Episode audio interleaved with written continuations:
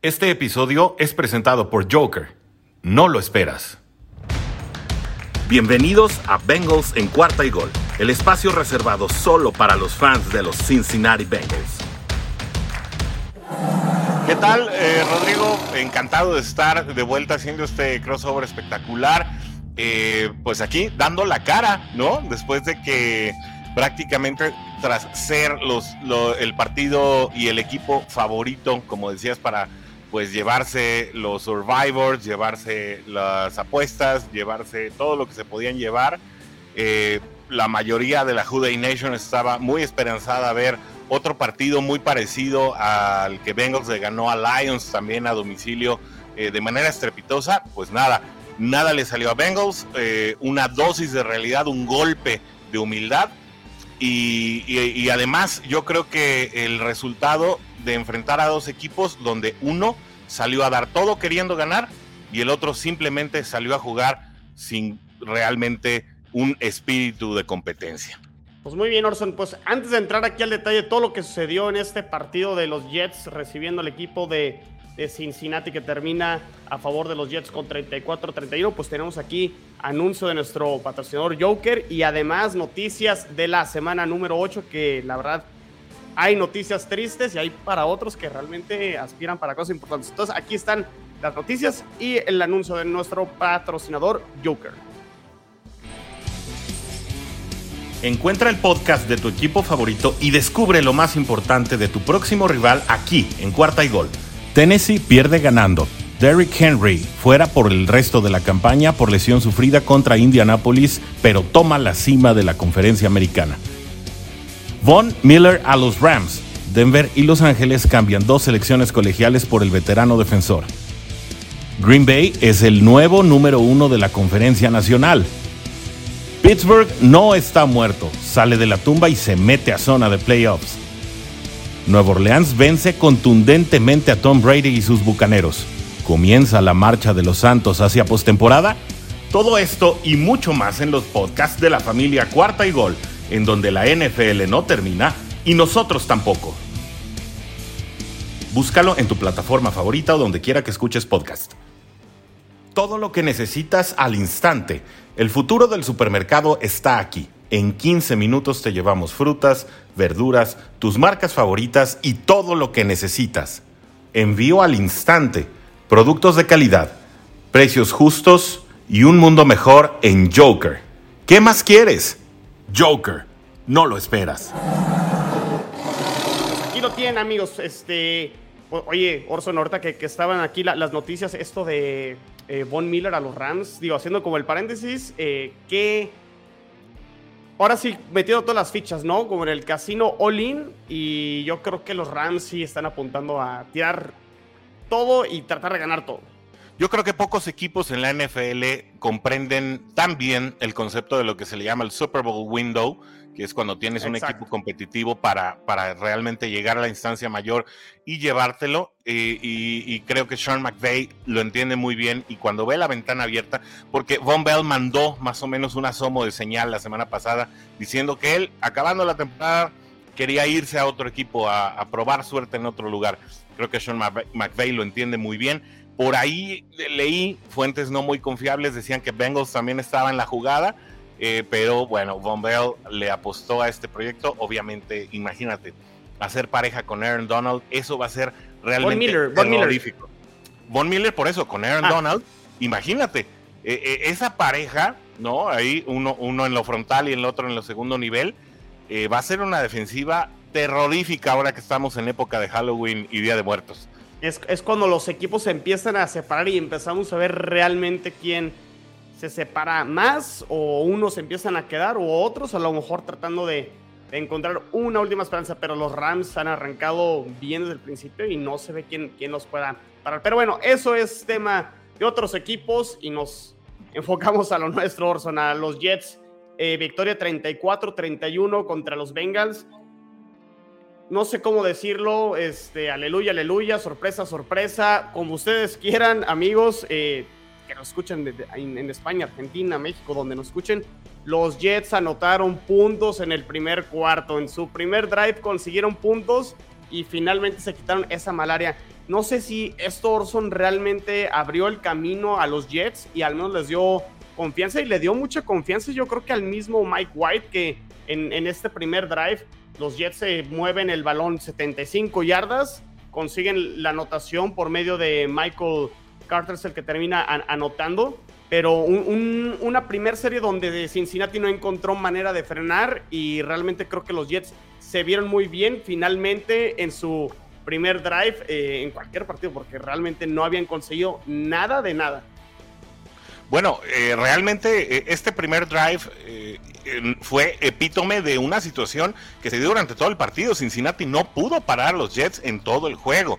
Mike White no solamente se convierte en el segundo jugador después de Dan Marino en completar más de 400 yardas en, en su primer partido como titular, sino que además completa 11 de 11 en ese primer drive. Y creo que ese es el primer momento de dos, eh, momentos muy importantes para la escuadra de los Jets, en que prácticamente superan y le dan la vuelta al equipo de Cincinnati, le, matan el momento al partido Em, me refiero a los Bengals, obviamente, y eso les sirve para llevarse la victoria a la postre. Es ese momento que tú dices, ese primer drive, 11 de 11, para White le dio la confianza para seguir. Eh, los, los frontales de Cincinnati prácticamente nunca pudieron llegarle a White, no pudieron hacer valía de esas cinco capturas eh, que habían sido récord histórico eh, contra Lamar Jackson. Y el segundo momento creo que es la intercepción de Shaq Lawson a, Joe Burrow en el último cuarto, que prácticamente le da todo el corazón, todo el latido, toda la bomba al equipo de los Jets, que termina con ese impulso llevándose el partido, ¿no? Sí, totalmente. Creo que eh, cuando empiezas con el pie derecho los partidos, por lo general vas marcando pauta y al menos eso te genera confianza. Porque cuando son tres y fuera, o no avanzas, o no anotas puntos, pues prácticamente estás marcando que vas a venir de atrás. Incluso parecía que los Jets, digo, sí consiguen puntos en el primer cuarto, pero después sí batalla un poquito. Digo, dos intercepciones un poco atípicas, porque creo que se las terminan bateando. Y digo, mucho crédito a la defensa de Cincinnati de estar ahí presente para el balón. O sea, las intercepciones es una consecuencia del error de quien la está lanzando y acierto de quien está defendiendo. Pero los Jets creo que eh, al menos y en partidos anteriores han, mostrado algo. Ser, este, cerrar las puertas en zona roja. Contra el equipo los Titans lo habían hecho en, sus primeros, en los primeros drives de los Titans para solo eh, permitir nueve puntos, goles de campo. Aquí Cincinnati se la juega y Zach Taylor dice, yo voy a sacar puntos después de la eh, primera intercepción y se van eh, sin puntos y creo que también eso termina sumando a, a, una serie de sucesos Orson que termina costándole creo que el partido a Cincinnati, ¿no? Sí, una vez más, la diferencia es la actitud, ¿no? Creo que hubo dos momentos en los que ambos equipos dejaron en situación eh, de shutdown al, equipo rival, es decir, la defensa de Bengals también se lo hizo en un momento dado a Jets, eh, pero el momento creo que en el que Jets logra eh, quedarse o, cerrarle la puerta a la ofensiva de Cincinnati, que además no salió del todo coordinada. No vimos a un Jamar Chase soltar un pase facilísimo en zona de gol. Eh, vimos a, un, a, una escuadra aérea bastante insegura y vimos también a un Joe Mixon que realmente salvó el touchdown, nunca pudo arrancar por tierra y establecer ese, ese dominio terrestre que le abre la puerta muchas veces a sorprender por aire a, Cincinnati. Creo que esos, esos momentos o esa respuesta psicológica eh, que tuvo la escuadra de Jets muy por encima de lo que, de lo que resultó eh, para Cincinnati, el, el, volver a intentar atacar y sacar puntos después de un shutdown, eh, fue todo en, en, la parte media del partido y obviamente ni se diga en el último cuarto, donde eh, Cincinnati aspiraba, eh, hace un despeje para tratar de recuperar el balón en mejor posición y una muy polémica llamada de los árbitros eh, termina también por cerrarle la puerta a Cincinnati de recuperar el balón en los últimos minutos cuando el partido parecía que tenía la oportunidad de alargarse.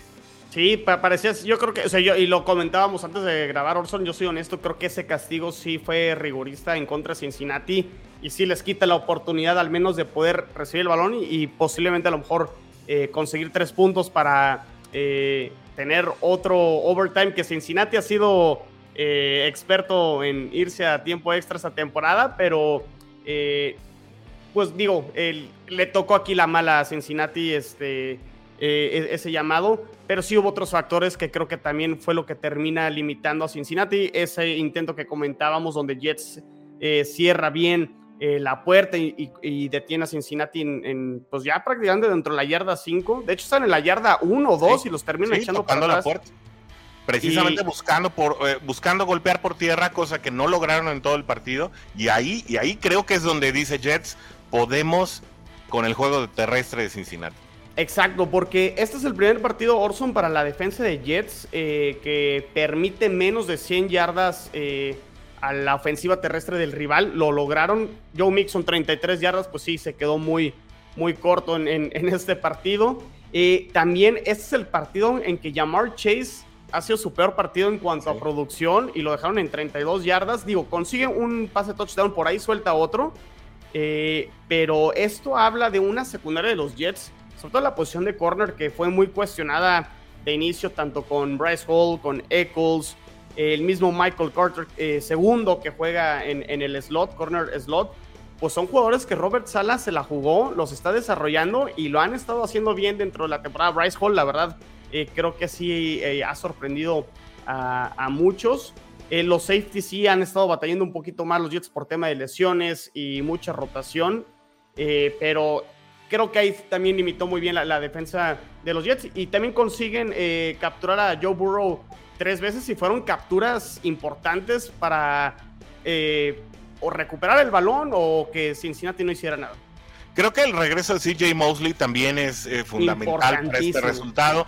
Se ordenó por completo eh, la parte media del juego defensivo de Jets. Lució muy distinto a lo que fue la exhibición contra los Patriots. parecía literalmente otro equipo al cual pues la línea defensiva primeramente sabemos, ¿no? Que, tiene jugadores muy robustos y muy buenos por tierra. Así lo advertíamos en uno de los episodios eh, de Bengals en cuarta y gol de previa a este, a este partido.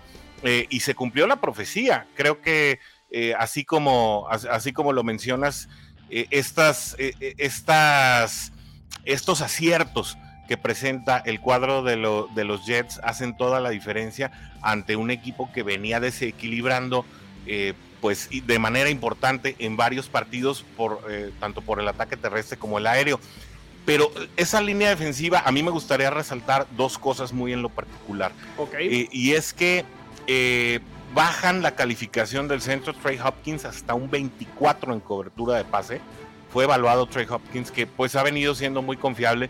Es un jugador promedio, digamos, o ligeramente por encima del promedio, pero cumplidor. Eh, y hacía mucho que no lo veíamos permitir dos capturas y así fue.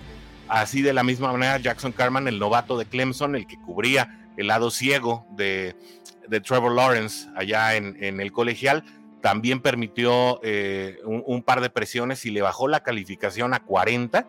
Y esta misma línea defensiva permitió la primera captura otorgada por el gar izquierdo, que es Quinton Spain, que venía jugando también a un nivel enorme. Eh, era hasta este partido el 4. Eh, eh, el cuatro mejor guard de la liga, el cuarto mejor guard de la liga, de manera que es de notar, pues de manera bastante, bastante contundente lo que logró esta defensiva de los Jets en las tres líneas, ¿no? La línea defensiva, los backers con el regreso de Mosley y unos y un perímetro sumamente efectivo. Sí, que vuelven a conseguir capturas los Jets. La línea defensiva de los Jets eh, prácticamente toda la temporada ha jugado bien, sobre todo presionando al, al quarterback. Había batallado deteniendo la carrera, como lo comenté, es el primer juego que apenas eh, logran contener al equipo a menos de 100 yardas. Pero bueno, Quinn and Williams jugando muy bien. Sheldon Rankins, quien fue uno de los que consiguió la captura. Eh, Jabari Zuniga, que lo teníamos olvidado, los Jets en el practice squad, que fue un pick de Joe Douglas el año pasado que no había pasado nada, también consigue eh, una captura. Entonces sí, eh, como tú lo comentabas, Orson, eh, este duelo probablemente los Jets lo terminan ganando en, este, en, las trincheras, dominando en los dos lados de, tanto ofensiva y defensiva. Creo que ahí fue donde Jets terminó sobreponiéndose. Pero importante también, eh, le quiero dar mucho crédito del lado de, Jets a Robert Sala y al coordinador ofensivo Mike LaFleur, que yo comenté, tenía muchas dudas de Mike LaFleur por no poner al equipo en mejores situaciones y que el equipo había estado batallado para conseguir puntos. Los Jets hacen un movimiento, Orson, mandan a Mike LaFleur al palco. Es el primer partido que en vez de estar en cancha, este, lo, lo terminan, eh, bueno, lo mandan porque al parecer... Eh, Mike White se sentía cómodo que así fuera y creo que eso al parecer ayudó. Vamos a ver, ya dijo Robert Sala que se va a mantener en el palco. Vamos a ver si nada más fue este partido o si realmente hay una mejoría en los llamados a partir de, este movimiento. Pero también hay que decirlo, o sea, no es que esta ofensiva se haya renovado y haya cambiado todo porque Mike White fue el titular. O sea, realmente las bases, ahí, ahí, están los equipos, no, no pueden cambiar todo de la noche a la mañana este, eso lo practicas desde training camp. Y hay que decirlo, es que Mike White ejecutó mejor la ofensiva que lo que había hecho Zach Wilson.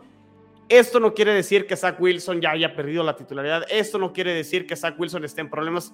Eh, vamos a ver cómo le va a Mike White contra los Colts, pero hay que decirlo, o sea, este es el mejor partido jugado por un coreback de los Jets esta temporada y no pasa nada. Así como dijimos, Zach Wilson se vio muy bien contra Tennessee en su regreso ha habido partidos que le ha costado trabajo y creo que incluso estos dos partidos que va a poder este, ver a otro coreback correr la misma ofensiva, puede aprender y entender que no tiene que jugar héroe todos los juegos y buscar los bombazos, sino tomar lo que la defensa te da. No sé qué opinión tengas al respecto, porque sí, redes sociales fue Mike White le va a quitar este, la chamba a Wilson. O sea, yo creo que con eso nos tenemos que ir con calma.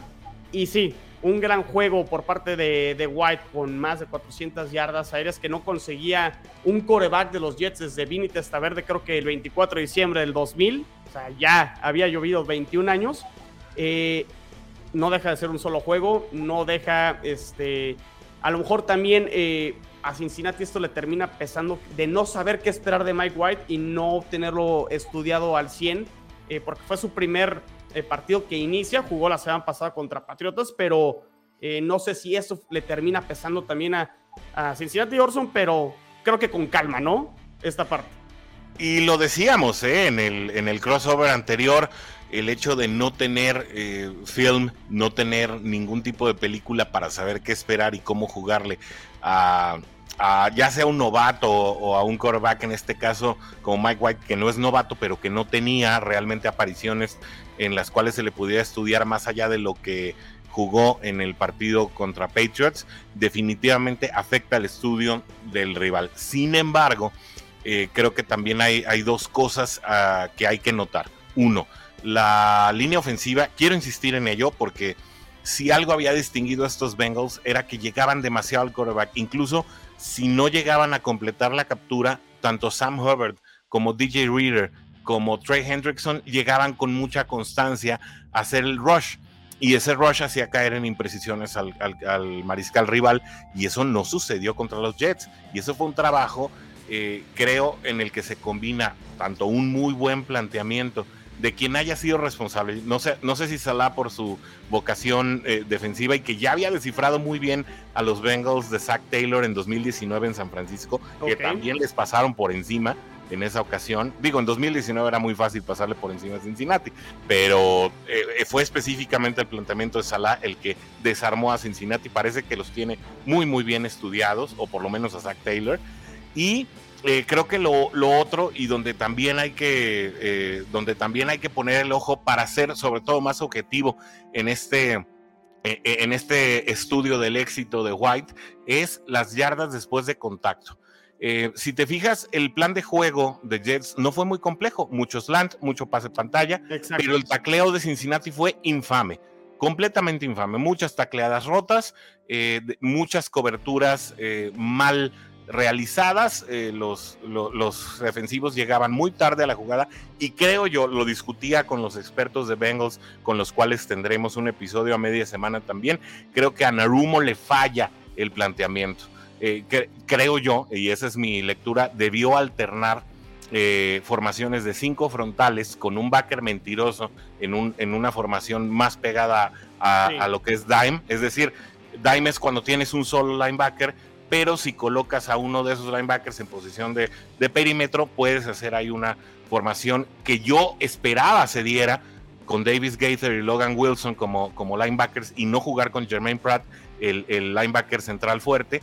Eh, sin embargo, eso nunca sucedió. Entonces, cuando presionas en uno a uno, como fue, fue cuatro contra cuatro todo el juego y Cincinnati no pudo presionar y nunca metió a uno más. Y tampoco puso o, tampoco alternó con situaciones de dinámica en medio y todo el partido le ganaron la espalda a Logan Wilson en esos slants precisamente y ahí es donde se acabó el partido, ¿no? Creo que un mal planteamiento y un eh, eh, terrible tacleo le dio la fórmula a, los Jets para llegar precisamente a esas 400 yardas, que habría que analizar cuántas fueron antes de contacto para poner el papel de White en justa dimensión. Y esto no para Cincinnati, bueno, sí para el futuro, para que no se lo vuelvan a hacer, pero más para esa disyuntiva entre, entre Wilson y White, ¿no? Sí, porque creo que ningún pase de... A ver, aquí tengo las, las estadísticas, el pase más bueno, no tengo aquí el pase más largo, pero la recepción más larga, pues fueron algunas de 23, 26, pero probablemente sí fueron este, más por este, yardas después de la atrapada por parte de... Y se me viene a la mente el touchdown de Ty Johnson del corredor, que va por la banda izquierda y con las puntitas no sale. Creo que ahí lo... O sea, sí hubo oportunidad de haber sacado a Ty Johnson del terreno de juego y no haber este, conseguido en esa jugada. A lo mejor Jets pudo haber anotado, a lo mejor no pero sí, este, esos momentos, porque se me viene a la mente también en la, creo que fue en la segunda, no sé si fue en la segunda o en la primera intercepción, creo que fue en la primera intercepción, Denzel Mims y Elijah Moore regresan a una velocidad impresionante, por ahí están redes sociales, creo que eh, a 20 millas por hora, no sé a cuánto, o sea, los dos corriendo rapidísimo y hacen la tacleada en la yarda 1 y taclear, incluso digo, esto fue por parte de la ofensiva de los Jets, permitió que no anotara Cincinnati y que sí importara este, hacer un tacleo. O sea, a veces decimos, no, pues ya te van a anotar. O sea, todas las jugadas valen y todas tienen este, mucha importancia. Orso, no quiero que se me pase este, el touchdown que no fue de Killan Cole. ¿Cómo la viste? O sea, ¿sí malabaré al final o estuvo, estuvo bien por parte de los árbitros? Yo, mira, yo me voy a quitar. Eh, son de los que hay que dejar, ¿no? Sí, me voy a quitar mis lentes anaranjado y negro en este momento. Eh, no te lo voy a decir como aficionado de los Bengals. Para mí, ninguno de esos dos touchdowns, es decir, el de Cole y, el que termina y el que termina siendo marcado, no creo que tenían posesión del balón. En ambos me parece que los receptores están todavía eh, con, pues, sin posesión del balón, pero me parece que la localía y obviamente el haber anulado o, darle reversa a un, a un, touchdown call en la jugada anterior sí hace que, que, sea ineludible para los referees en ese momento darlo como bueno, ¿no? Pero desde mi punto de vista, en ninguna de las... Y no lo digo porque haya perdido Bengals el juego y por la diferencia que hubiera tenido en el marcador. Desde mi apreciación, no había control del balón en ninguna de las dos ocasiones, pero yo te pregunto a ti, ¿tú cómo lo viste? Híjole, a mí, a mí la de Killan Cole no encontré. Bueno, es que sí, después, este, sí se ve, creo que en las, se le va como a las piernas. Creo que el balón y ahí este, es donde encuentran la, evidencia. Pero creo que la de Berrios sí este, termina arrastrando los dos. Aunque, o sea, es que tenía como control, arrastra los pies y luego sí se ve que la pierde un poquito, pero creo que lo termina. Entonces, ahí, según yo, la interpretación de los árbitros es, este, no perdió el control del todo y y no, no, no lo sé. O sea, a lo mejor sí era demasiada presión ya quitarle como un segundo este, touchdown. Aunque digo, la regla la tienes que marcar. Como es. Como es, independientemente si es una tras otra y las dos hayan sido touchdown o no, pero... Creo que el de eh, Cole era más, ¿eh? ¿Más touchdown? Yo creo que el de Cole era más. Ese también es mi punto ¿Sabes qué me pasa? Digo, a lo mejor yo, yo tengo problemas este, para ver con, con los colores, pero eh, este uniforme negro de Jets hace que se pierda un poquito también el balón se esconde un poquito este, y, por ahí a lo mejor también es difícil poder apreciar al 100, pero digo, no es mi chamba ser árbitro ni, ni tomar esas decisiones, pero eh, creo que también eso, eso influye. Y Orson, ¿qué tal ese Philly Special o qué? Jets Special, eh, la conversión de dos puntos? E, esa, esa jugada bueno, es, que ese cuarto cuarto, ¿no? Le pasa todo. Cuando Cincinnati ya va 31 a, a 20, Jets consigue este touchdown con Ty Johnson que explicábamos que es por la banda izquierda y que termina manteniéndose muy bien dentro del campo. Falla en un intento de dos puntos. Viene la intercepción de, este, de Burrow con Shaq Lawson. Y viene el, siguiente touchdown que conecta con Tyler Croft. Se la vuelven a jugar los Jets en la conversión por dos puntos. Y de la chistera se la saca Mike LaFleur y terminan haciendo esa conversión de dos puntos. Y Mike White coronando su día y se llevó hasta ovaciones y la gente coreando su nombre. Digo, también son tan pocas eh, las eh, victorias que podemos celebrar los Jets que ya prácticamente estábamos aventando cohetes y queríamos poner a Mike White en el Salón de la Fama. Yo insisto, calma con eso, pero una jugada muy bonita esa. Definitivamente, la verdad fue un jugador, eh, creo que fue el último clavo en el ataúd de los Bengals en ese partido, a pesar de que el espíritu de Joe Burrow los quiso mantener a flote para ese, bueno, ese último drive que nunca llegó.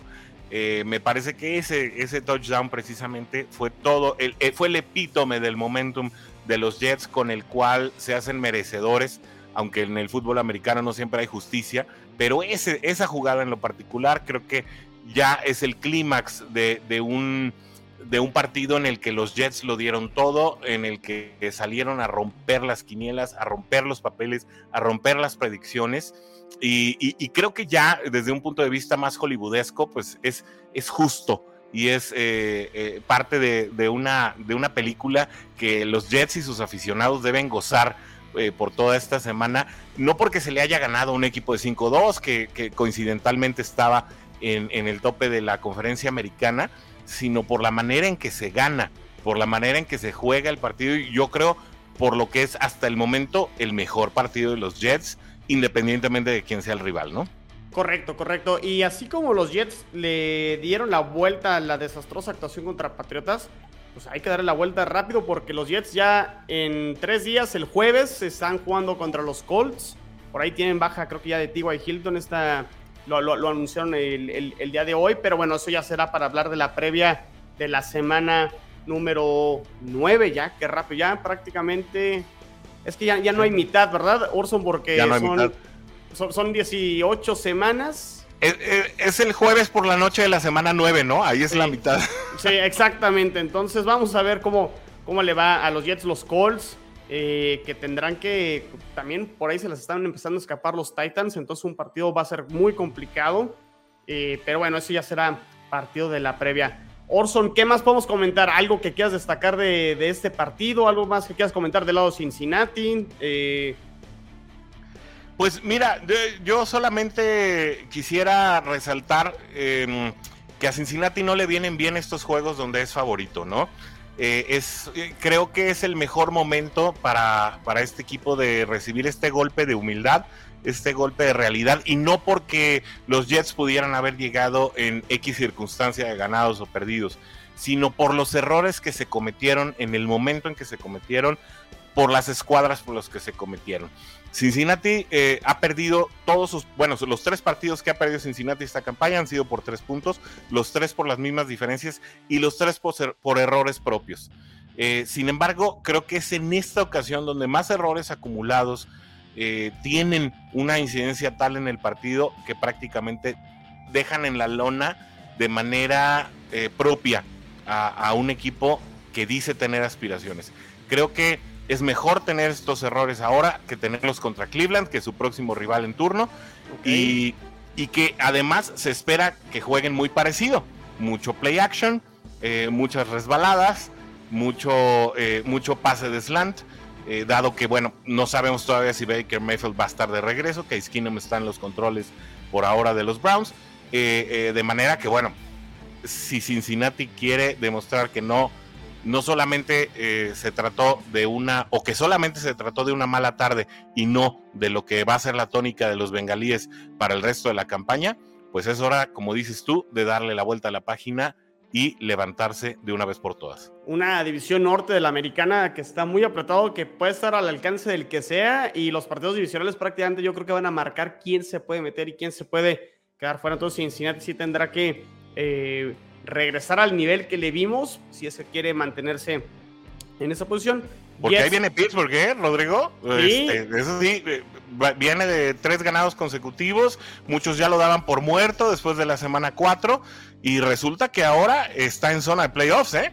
Sí, hay que tener cuidado con los Steelers, siempre son los Steelers, ¿no? Eh, siempre incómodos, siempre difíciles y siempre muy bien coachados desde mi punto de vista por Tomlin. De repente en algunos partidos toma algunas decisiones polémicas, pero es un equipo que bajo su mando jamás ha tenido marca perdedora y eso no cualquiera creo. Entonces, eh, sí, Pittsburgh, eh, cuidado al, equipo que todavía le falta enfrentarse a los Steelers porque esa defensa es muy, muy, muy complicada. Por parte de los Jets vendrá el juego contra Indianapolis. Tendremos, amigos, este, ya saben de la división esta, tendremos el famoso round table.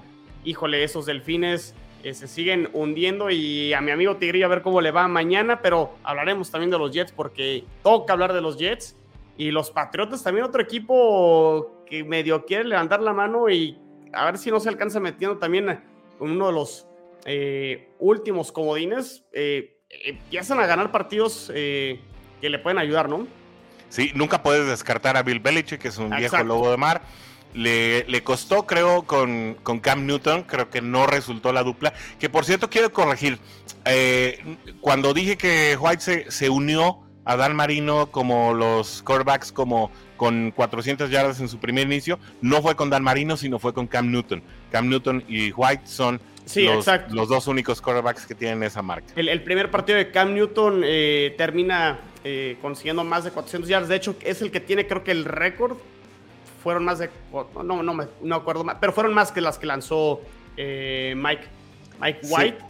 Entonces, este, pero pues digo, no, no cualquiera está en esa lista, Y, lo consiguió el, buen Mike White.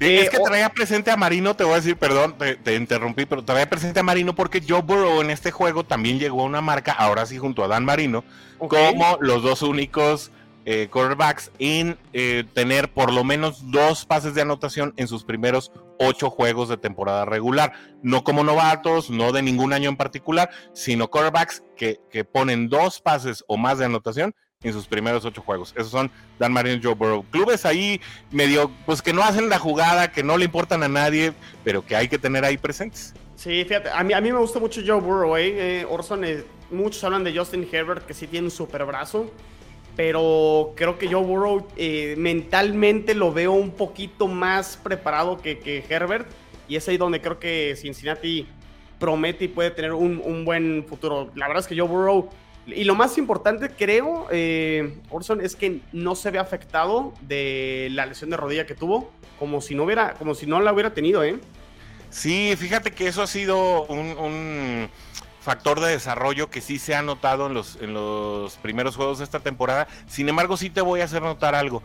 Yo no lo había visto tan asustado en ninguno de los otros partidos como sí lo había asustado en este. Incluso hay, un, hay una ocasión en la que azota el balón cuando la jugada todavía podía haber dado más por lo que estamos acostumbrados a verle a, Burrow y en esa ocasión azota el balón como sintiendo pasos en la azotea, como si ya, eh, ya supiera que venía alguien atrás, cuando en realidad, aunque sí estaba ligeramente ahogado, no estaba en una situación tan comprometedora como lo hemos visto en otras ocasiones. Así que, bueno, parece que, que incluso mentalmente, o parece que incluso Joe Burrow no salió tan mentalmente preparado a este partido eh, como ha lucido en otras ocasiones, pero sí, eh, si en alguien están basadas las esperanzas de este equipo a futuro es en este mariscal más que en cualquier otro jugador y más que incluso el staff de cocheo.